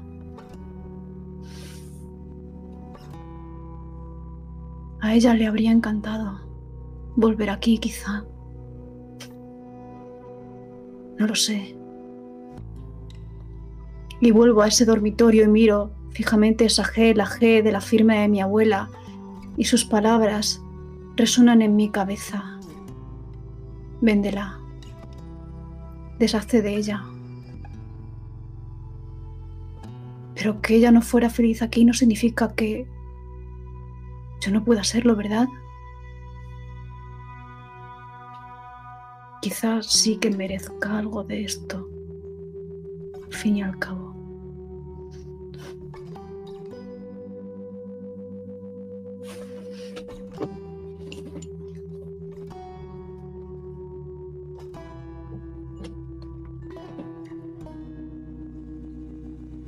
Y entonces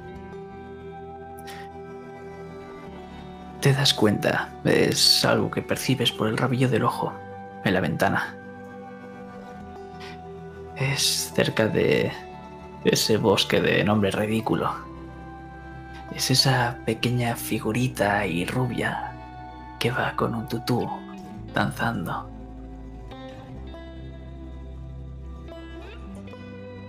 Cuando acaba de dar un par de vueltas, se para, te sonríe y te saluda con la mano. Y sigue danzando y danzando hasta perderse por el bosque.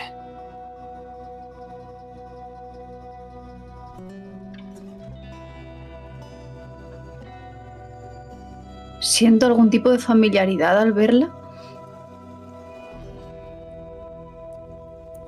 ¿Por qué? ¿Es que No acaso una niña que debe ser de algún vecino te tiene que resultar familiar? Nunca has estado aquí. Pero es que su mirada era tan... No lo sé. Quizá necesite dormir. Voy a poner el botiquín en el baño. Pero no. ¿Qué? Uh, No entres aquí. ¿Qué? No, no, no, te. Lo elegía George. Pero abrid las ventanas, airead. Airead. Sí. ¿Ves cómo cerró la puerta? Voy a ayudar a, a John. a- sí, no, ¿cómo te llamas tú? Sí, John, perdón. y sigo ese olor putrefacto. Y descorro la cortina de la ducha. Y lo que me encuentro. ¡El novio de mi tía! No. ¡Dios! ¡Qué mal huele! Tenéis que estar de broma, por favor, no. ¿En serio? Hay una rata descomponiéndose en, en la bañera. George, Pero- sácala de ahí, por favor. Pero Yo no voy a tocar eso. Ay, Dios mío. Qué asco. Cómo se nota que venís de una familia acomodada. Asustarse por una rata. Vale, pues la limpias tú. Lo está haciendo ya. Salimos escopeteados, Stephen y John. Entra George y yo le cierro la puerta. Vale, vale. Vale. Gracias, George. Por cierto, ¿dónde coloco la alfombra? Y sigo dando vueltas. Me voy para abajo. Y sigo con la, con la alfombra que la había dejado al lado para buscar algún sitio donde colocarla. Eh, a los pies de la cama. No, ya se lo he dicho. Dice que tampoco está orientada hacia el norte o hacia el... Yo qué sé. Pero a esa habitación le hace falta un poco más de... mm, No lo sé, calidez. No parece una habitación de matrimonio donde seguramente hayan nacido todos mis antepasados. ¿Cómo? Que... Uf, qué Bueno, mal rollo me está Eh, dando. la- A ver, antiguamente se nacía en las casas, ¿no? Eh, sí, sí, con medidas de seguridad. En algún lado, yo diría que esa es la habitación más adecuada para ello, pero no lo sé. Mm, De hecho, se solía parir en el salón delante de toda, toda la familia, incluso los vecinos. Era algo bastante horrible. Estoy seguro que no quieres. Vale, pues déjala en el salón. Además que se hacía cuclillado, así que me parece que no va a ser lo más cómodo. Sí, a cucli- Cuidado, pero, pero en todas las películas sale una señora parturienta rodeada de un montón de mujeres, de matronas, la acomodándole cama. las manos. La cama, la cama de matrimonio, pero, pero No, es que no eso habéis visto.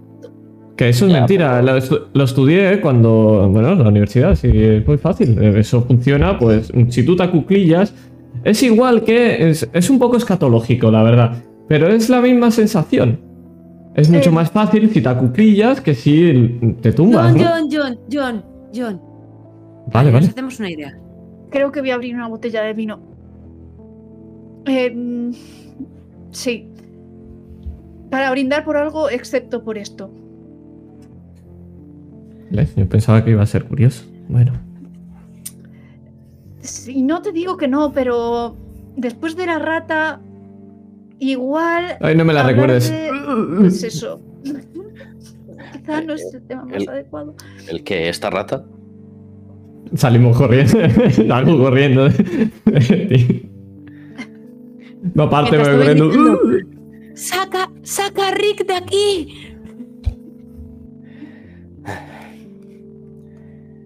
Y queridos míos, más o menos deben ser las dos o tal vez las tres ya de la tarde.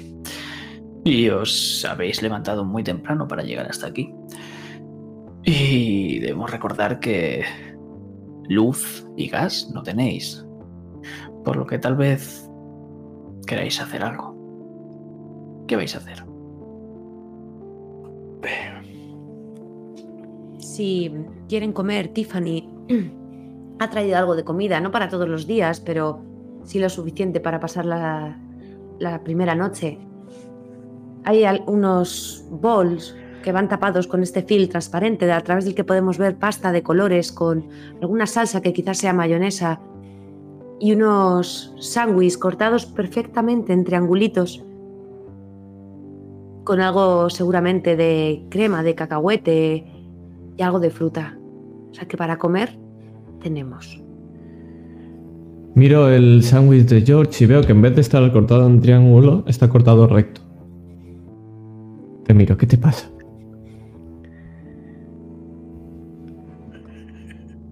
¿A mí? sí, a ti.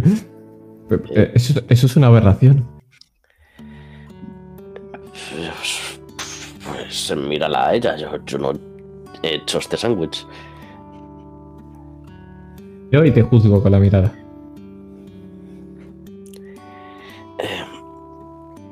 Bueno, creo que voy a aprovechar este momento familiar de picnic eh, para daros la última cosita.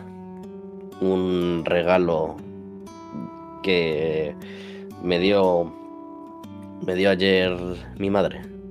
Quería que os lo quedaseis. Tu madre. Sí, sí, sí. Eh, es muy dada a estas cosas.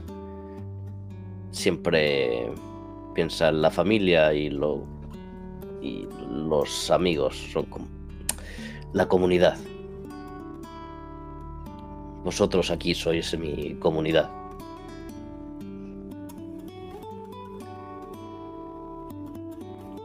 Mm. Qué bonito, George. ¿Y. ¿Y qué es lo que te ha dado tu madre? Se saca de el bolsillo del pantalón una pequeña cajita azul turquesa que os extiende.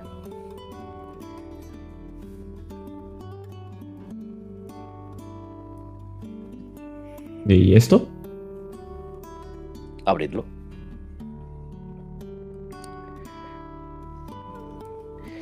En el interior veis un anillo, un anillo de madera africana que tiene distintos motivos tallados como leones, elefantes y algún que otro chamán. Y, al- y algo en una lengua que no, no conocéis. Ese anillo ha pasado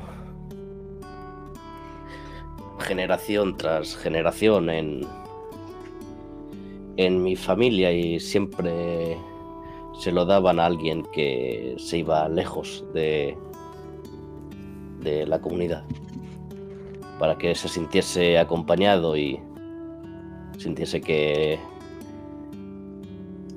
los orígenes y lo que somos van allá donde ellos van.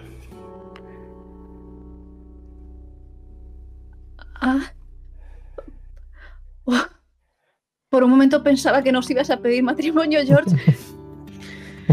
No, Qué historia hija, más bonita. eso es- A eso tiene alergia. Y, Tiffany se acaba de beber una copa de trago, un vasito de plástico realmente, de estos de mm, cartón, y lo está rellenando. Eh, Tan bonito que tu madre piense en nosotros para darnos esto. Esto es súper importante. ¿Cómo vamos a aceptarlo? Es, es una reliquia de tu familia, George. Solo aceptarlo. Es, es lo mínimo que puede hacer mi familia por vosotros. Muchas Tu gracias, siempre estará en nuestro corazón. Y me Me pongo el anillo. Obviamente no en el de matrimonio. Y es curioso, John, porque tú te das cuenta de que viendo esa botella de vino medio llena, cómo la luz incidía por la mañana aquí. Pero ahora que ya es más la tarde, obviamente el sol va desplazándose y ahora mismo esta parte está bastante oscura.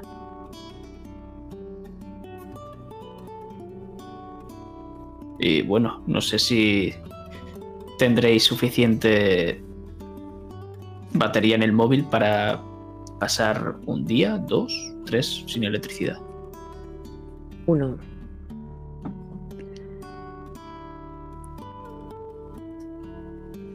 Bueno, no os preocupéis, puedo sacar y ves cómo saco un par de velas. Con esto tiramos. Ah, pero vamos a dormir aquí. Eh, eh, sí, claro. ¿Dónde quieres dormir? ¿En el coche? ¿Habéis traído sacos de dormir? Sí. Sí. Vale, Por cierto, Pues. ¿no querías, no querías hacer un brindis, claro? Y Oh. te, do- te doy el vasito de plástico. Pues sí. Me pongo de pie. Esto se me da fatal. Pero quería brindar por por vosotros, por Jolín, creo que me repito por acompañarme, por ser esa familia que se elige, la que te acompaña, la que te da regalos cuando te embarcas en un viaje largo, la que coloca polaroids en una habitación colgados de pincitas o se debate dónde poner una alfombra o se lleva una rata muerta de una bañera. Ese tipo de amistades no abundan. Tenedlo bien claro. Y nos lleve donde nos lleve la vida, yo siempre os voy a tener súper presentes, ¿sabéis? Las manías de Tiffany, la manera que tiene George de quedarse ensimismado cuando está pensando en algo y John, bueno, John, lo que has hecho por mí todos estos años, no, no hay discurso que sea capaz de de describirlo. Así que brindemos por la familia, por los hogares, por los nuevos comienzos.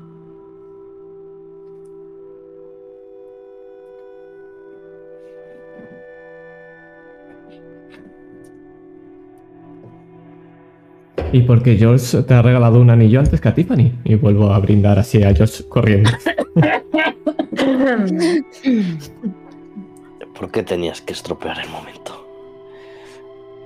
Eso da para Y, trilogía. y- y no, y no, te, no te burles del anillo. O sea, ha pasado de la gente, muy antepasados míos que vinieron de África a Haití y luego los que llegaron a Nueva Orleans después de ellos. Mi tía, tía abuela Jane se lo dio a, a mi madre cuando vinimos a Boston. No, sí, sí, está muy chulo, ¿verdad, Tiffany? Chulísimo. Tiffany se está llenando otra copa, está brindando ya sola al aire. A mí me parece increíble.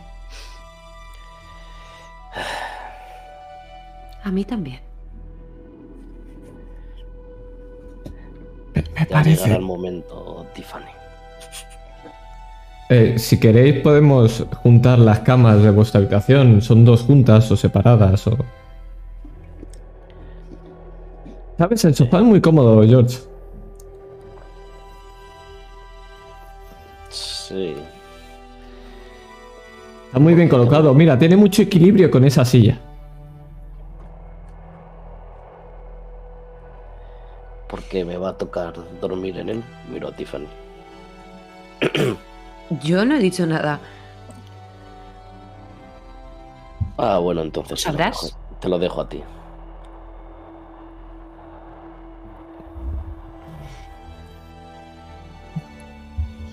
¿Ves? Esta casa ya empieza a sonar a caza. Si hay donde suenan risas, es porque es un hogar.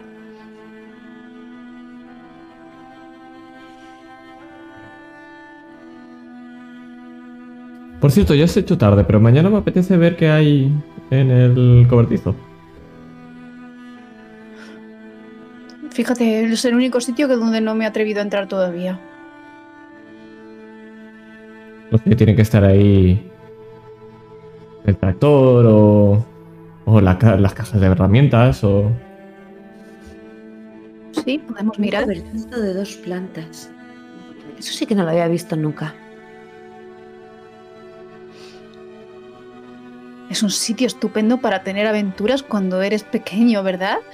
Todas esas historias de niños escondiéndose detrás de, de Leno y presenciando cómo los animales tienen crías, no lo sé. Me parece súper romántico, en cierto modo. Y con bosque incluido.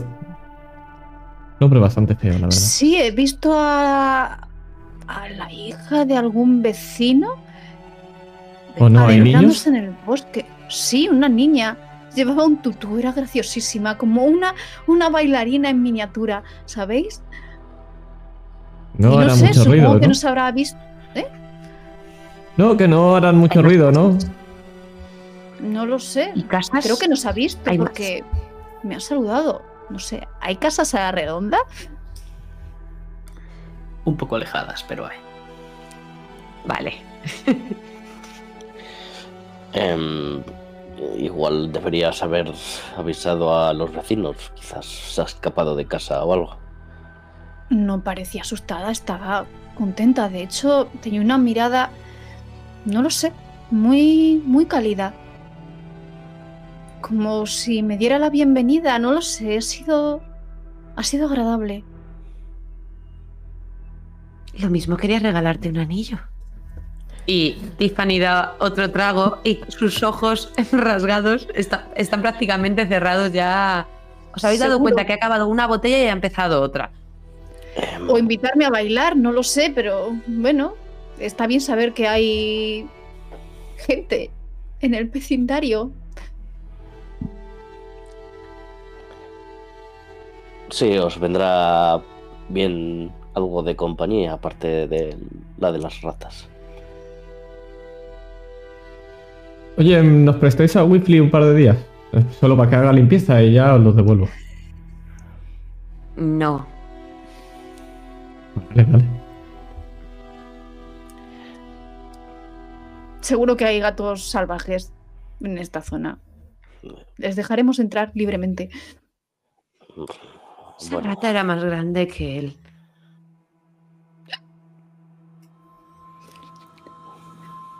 Me parece, George, que... No, no sé, ¿no tienes como sueño? eh, yo. Yo estoy perfectamente. Es... No, sí, no, yo creo que tienes un poco de sueño. Te doy un codazo. Ah, sí, claro. Em, Tiff, nos subimos arriba a dormir, ya sabes. Sí, lo sé. Sé que es a dormir. Sí, sí. No, no, no, no termino digas. de apurar la botella. Me le lleno el vaso hasta arriba, hasta arriba, hasta arriba, que es justo acabarse la botella. De hecho, voy a salir de la cocina dando pasitos muy cortitos para que no se me caiga ni una gota. Y voy a estar ¿Ves? preparada para dar un sorbito por si cae. Ves como George la rodea con sus brazos y la ayuda a subir por las escaleras.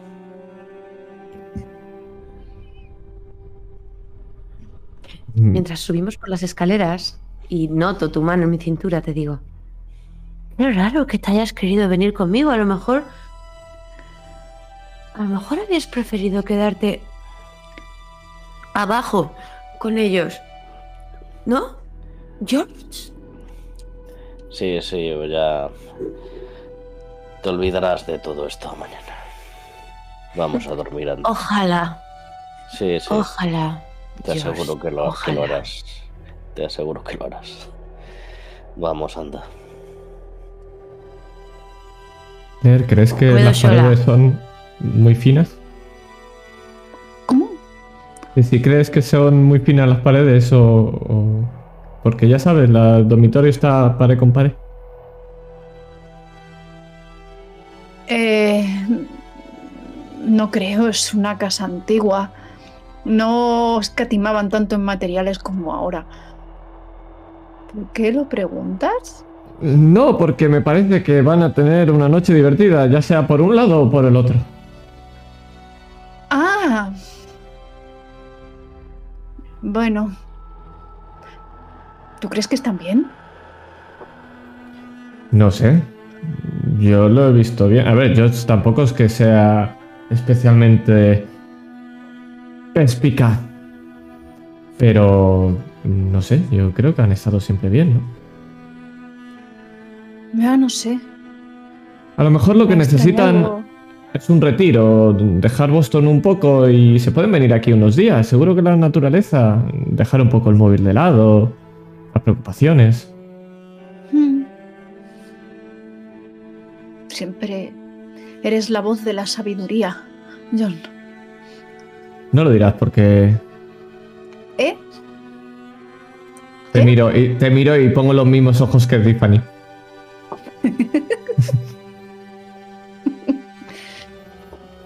Porque eres un vejestorio. Eh, no, no lo digo por eso. Ah, vale, no, pensaba porque yo qué sé, puede ser una cavilación de, ya sabes, tonterías de niños que se dicen. No, no, no. ¿no? Curiosidad, solo no, no, no. Bueno, mientras sigas siendo tu viejo favorito. Eso sonó fatal, John. Lo sé. Es lo que te mereces por llamarme viejo. No. ¿Sabes lo que te mereces tú? Y se escucha un cuervo. ¡Ah!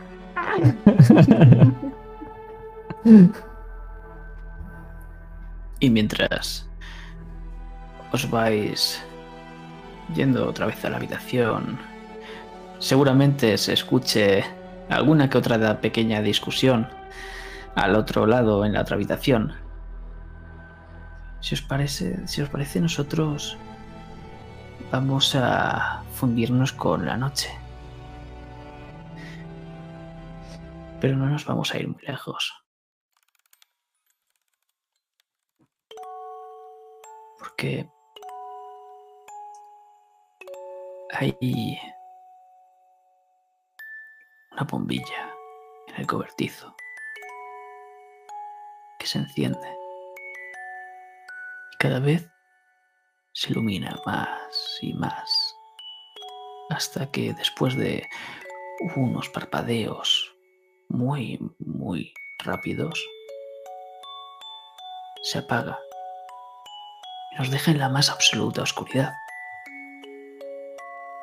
Una oscuridad que vuelve a moverse de nuevo en el cobertizo. Gracias por jugar.